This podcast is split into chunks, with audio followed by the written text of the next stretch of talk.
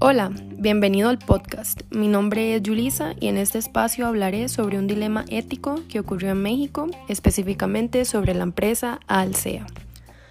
Alsea cuenta con un portafolio multimarcas y tiene los derechos comerciales de gigantes como Domino's Pizza, Starbucks, Burger King, entre otros. La empresa decidió contratar a un nuevo community manager que, dicho sea de paso, fue una decisión que no se tomó de la manera más profesional. En las cuentas del portón, CPK México, Italianis, PF Chang's y Cheesecake Factory, los cuales son algunos otros restaurantes que agrupa la empresa Alsea, comenzaron a aparecer determinados posteos curiosos. El community manager escribió varias ofensas en todas las cuentas de Twitter de las franquicias. Mensajes como Pilín, putos todos y chingue su madre Fernanda de Alsea fueron algunos de los improperios que se dejaron ver en estas cuentas, debido a que esta persona tuvo un arrebato de ira. Las opciones que tuvo la empresa ante tal dilema fueron precisamente las acciones que tomaron al respecto, borrar los mensajes de manera instantánea. Pero como bien sabemos, en la era mediática que vivimos, la información en Internet corre muy rápido y como pronta consecuencia, usuarios comenzaron a trolear y replicar dichas frases por lo que se hicieron virales. Al SEAN no le quedó más remedio que dar de baja las cuentas y confirmó que la persona responsable fue despedida.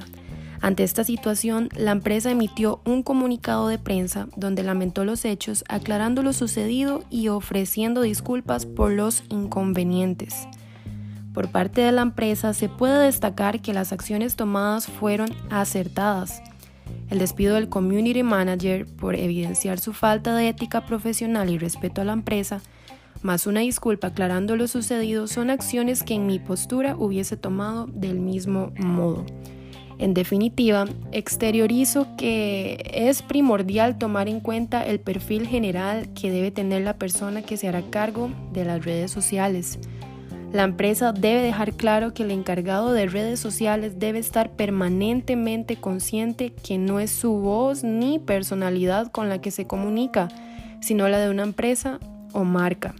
Además, tener en cuenta la trascendencia de todas y cada una de las publicaciones que se hagan y asimismo, las políticas de comunicación deben estar bien establecidas y claras. Por ejemplo, cómo desea la empresa comunicarse, qué está permitido, qué no está permitido, cómo manejar crisis y comentarios también. En concordancia y concluyendo, tener un mejor control sobre las personas que tienen acceso a las cuentas y bien cuando se retire el acceso a las mismas son precauciones importantes que una empresa debe percatarse de tomar por su reputación o imagen. Actualmente, por el peso que tienen las redes sociales, se necesita tener gente preparada en la comunicación digital, personas que entiendan cómo funcionan las redes, manteniendo el respeto, la integridad moral, pero sobre todo la ética profesional.